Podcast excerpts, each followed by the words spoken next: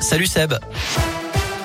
Salut Cyril, salut à tous et à la une, le quatrième jour du procès de Nordal Lelandais devant les assises de l'Isère à Grenoble. Après plusieurs journées dédiées à la personnalité de l'accusé, la cour aborde aujourd'hui pour la première fois les faits avec les dépositions des enquêteurs qui ont permis d'identifier et de démasquer en quelques jours le ravisseur de la fillette de 8 ans.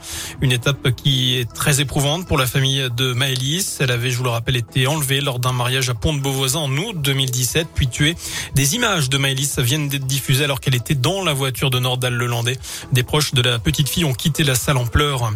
Près de chez nous, il menace le nouveau compagnon de son ex avec un couteau. Un homme de 77 ans a été interpellé hier après-midi, place Victor Hugo à Rouen.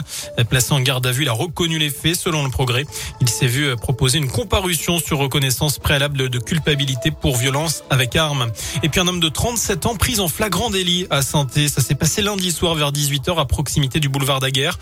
L'individu a été repéré par des membres de la BAC à cause de son comportement suspect. Il avait un téléphone portable en main et tenté d'enlever la carte SIM. À la vue des forces de l'ordre, il a rapidement caché le mobile dans sa poche et en a sorti un autre qui était vraisemblablement le sien. Sauf que le téléphone volé, lui, s'est mis à sonner dans la poche du voleur au moment où les policiers étaient proches de lui. Il a été obligé de répondre et à l'autre bout du fil, il y avait une jeune femme de 20 ans. C'était la propriétaire du portable. Le trentenaire sera prochainement convoqué pour des faits de vol.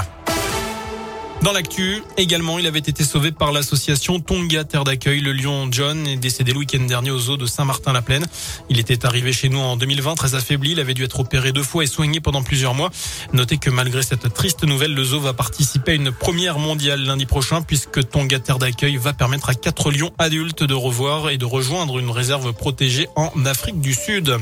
Le pire est derrière nous, c'est ce que dit Olivier Véran, le ministre de la Santé juge possible la fin du masque en intérieur au printemps. Alors est-ce que c'est réaliste? C'est la question du jour sur notre site internet. En attendant, Olivier Véran explique qu'avec trois doses de vaccin ou deux doses et une infection, le passe vaccinal restera valide sans limite. Jusqu'à présent, le délai avait été ramené de 6 à 4 mois après une infection. Mais la disparition du pass, elle, pourrait intervenir dans les mois qui viennent, peut-être même avant le mois de juillet, selon le ministre.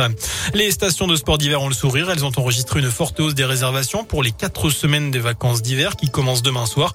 Elles prévoient un taux d'occupation de 82% contre 79,5% sur la même période avant la crise de 2020 liée au Covid. Enfin, un nouveau millionnaire dans la région, un retraité du Puy-de-Dôme a gagné au tirage de l'euro million de vendredi dernier. Son code Man Million a été tiré au sort. L'homme est un habitué de la loterie puisqu'il participe aux cinq tirages de la Française des Jeux, le loto et l'euro million toutes les semaines depuis plusieurs années.